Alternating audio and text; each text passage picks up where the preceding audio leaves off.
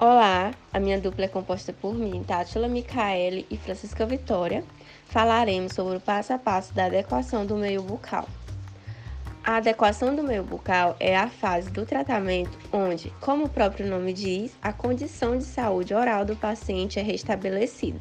Lesões de cárie identificadas e tratadas, seja com restaurações definitivas ou arte, que é o tratamento restaurador atraumático educação em saúde, tratamento periodontal e diagnóstico de outro tipo de patologia.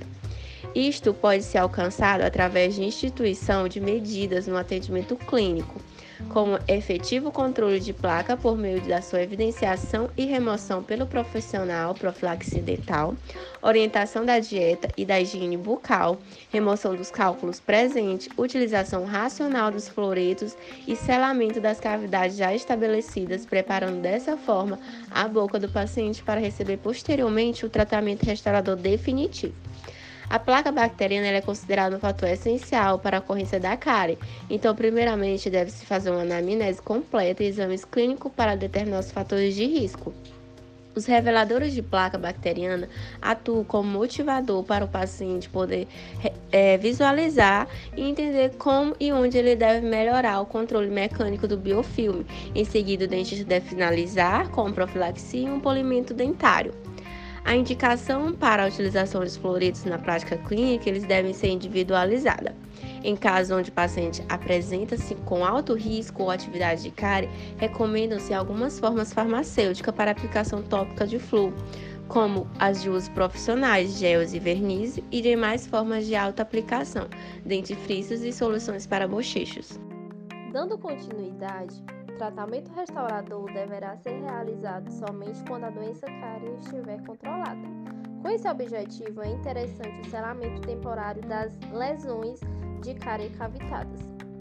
Entre os materiais odontológicos empregados para selar as cavidades de cárie estabelecidas na dentina, os cimentos de ionômero de vidro são os da primeira escolha, por apresentar atividade antibacteriana, liberação de flúor, biocompatibilidade, adesividade e coeficiência de expansão térmica semelhante ao da estrutura dentária. Para o tratamento restaurador atraumático, usa-se instrumentos manuais que para a remoção da dentina amolecida. Para realizar a técnica, são necessários poucos instrumentos não realizar a técnica em dentes com sintomatologia dolorosa.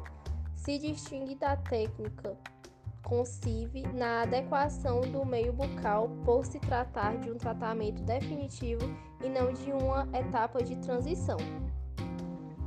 O selamento de cicatrículas e fissuras protege a área maior de acúmulo de biofilme, impedindo retenção de restos alimentares e acúmulo de bactérias com potencial cariogênico. Pode ser feito com CIV ou resina, pode ser não invasivo ou invasivo. Por fim, a exodontia de focos de infecção irá reduzir incômodo e dor, diminuir grau de infecção e facilitar a higienização.